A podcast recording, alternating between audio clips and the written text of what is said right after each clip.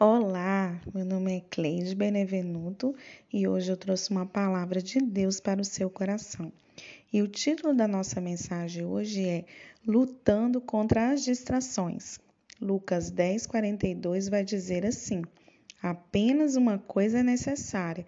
Quanto a Maria, ela fez a escolha certa e ninguém tomará isso dela.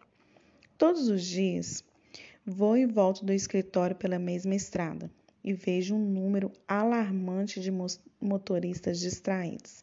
Geralmente, os vejo falando ao celular ou digitando mensagens de texto, mas também já vi alguns lendo jornal, outras retocando a maquiagem ou comendo ao tentar manobrar um carro a 100 km por hora. Em algumas circunstâncias, as distrações são passageiras e inofensivas, porém, num veículo em movimento, elas podem ser fatais. Às vezes, as distrações podem ser um problema em nosso relacionamento com Deus. Na verdade, foi a preocupação de Jesus em relação a Marta. Ela, porém, estava ocupada com seus muitos afazeres. Foi a Jesus e disse: Senhor, não incomoda que minha irmã fique aí sentada enquanto eu faço todo o trabalho? Diga-lhe que venha me ajudar. Quando ela reclamou a respeito da falta de ajuda da sua irmã, aparentemente devido à sua devoção a Cristo e seu ensino, o Senhor respondeu: Marta, Marta, você se preocupa e se inquieta com todos esses detalhes. Apenas uma coisa é necessária. Quanto a Maria, ela fez a escolha certa e ninguém tomará isso dela. As distrações de Marta eram bem intencionadas, mas ela estava perdendo a oportunidade de ouvir Jesus e desfrutar da sua presença. Jesus é merecedor da nossa mais profunda devoção e só Ele pode nos capacitar plenamente superar qualquer distração da vida. Se você quer ser infeliz, olhe para dentro. Distraída, olhe ao redor. Tranquila, olhe para cima.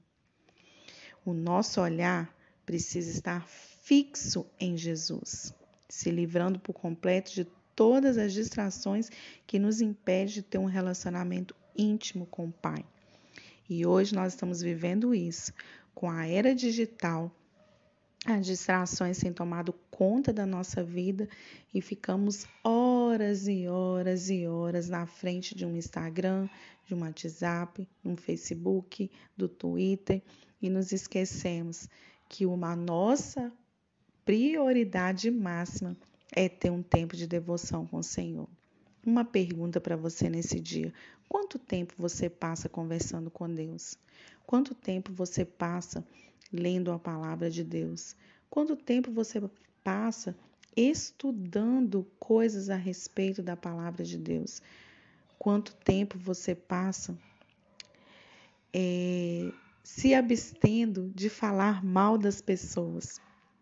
Inclusive, semana passada, eu li um livro que falava sobre um propósito é, de 24 horas de não criticar ninguém durante todo aquele dia. Era um jejum de críticas. Você já ouviu falar sobre isso?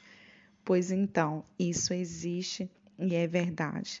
Se você não tem o hábito de fazer esses tipos de jejum, um jejum de Instagram, um jejum de WhatsApp, um jejum de não falar mal das pessoas, comece a exercer. Opte por agradecer, opte por ler um capítulo da Bíblia, opte por ler bons livros e você vai ver como a sua vida vai melhorar e como você vai lutar contra essas distrações que tem todo o tempo tirado o nosso foco de Jesus. Faça como Maria. Ela não se importou com todos os afazeres do lado dela.